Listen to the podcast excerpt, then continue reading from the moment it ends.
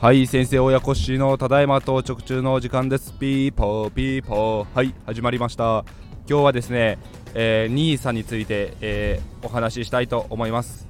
えー、皆さん、えー、 NISA積み立て NISAだったりですね、えー、証券口座の NISA されていますでしょうか、えー、私、えー、 NISA解約いたしました。はい、まあ、解約というかまあ売却売ったに売ったと言った方が正しいですね。はい。これまで、えー、積立 NISA をわずかながらやっておったんですけども今回、えー、日経平均が3万円超えたというニュースを聞いて、えー、私全然株価なんか普段気にしない生活をしてしまっているんですけども、えー、時々たまにですねあの NISA の口座が、え、評価の損益どのくらいになってるのかなって見ることは23ヶ月に1回ぐらいあったりしたんですけど、えー、たまたまですねあの、まあ、日経平均3万3000円ぐらいですね行きましたというニュースを見かけた時にうわこれは素晴らしいバブルだと思ってあの、まあ、今の日本経済インバウンドで、えー、需要がいろいろ再開してきてはいますけど本当の意味で日本経済が明るいかというと私はあまりそう思っておらず、えー、まあ、日本の大企業が、えー、海外の台湾はじめあの中国の企業とかにですね、え買収されてまああの、経営自体はそちらの方が担っていたりとかですね、まあ、経営統合だったり子会社になったとかそういう話も多かったり、えー、まあ、日本の、まあ、異次元の少子化対策というのを言われて子供が増えるようにということを政策いろいろと頑張っておられますけども、まあ、実際問題なかなか出生率も増え上がってこないというところもあってまあ、今後どうなるのかなというところをいろいろ考えたりすると、まあ、今の3万円超えた日経平均の金額なかなか本当の現実と釣り合っていないなというところであのこの株価も他のアメリカ株、海外株とかですね上がってきて、えー、その後じゃあ次どこに目をつけるかというところであのまあ、遅れを見せていた日本の株に注目が浴びたという海外の投資家さんからの注目があったという話は少しちらっと、えー、投資ラジオで聞いたことがあるんですけど、えー、そんな感じでですねまあこれ以上上がっていくことは、まあ、ぼちぼちはあったりするのかもしれないですけどちょっと株価的に難しいだろうなと思って、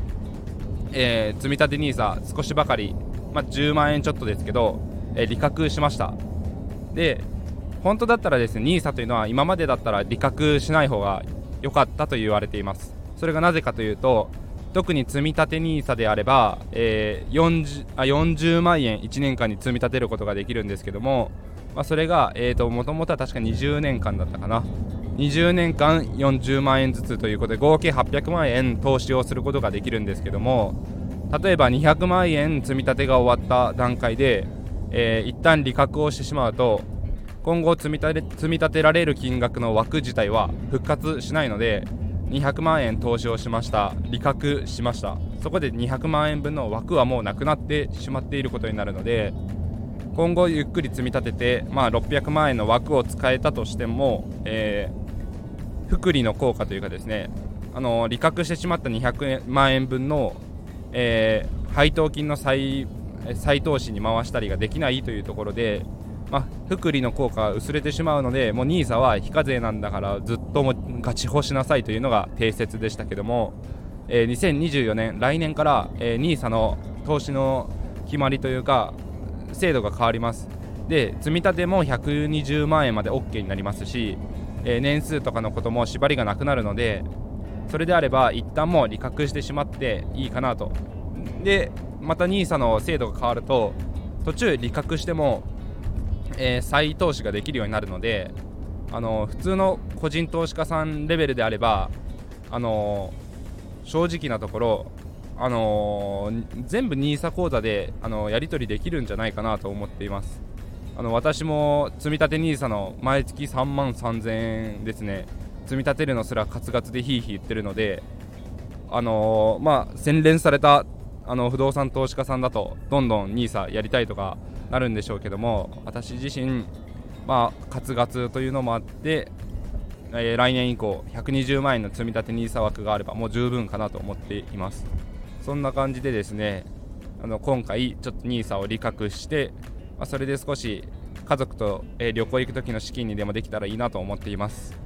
えー、なぜか私よりも、え妻の方が、まあ、社会に出て NISA を始めてたのも早かったんですけど、え選んでいた、え投資信託の銘柄が良かったのかすごく上がっていてですねま私よりもだいぶ増えてたので、えー、一緒に利確しようよっていう話をしてで妻はそれで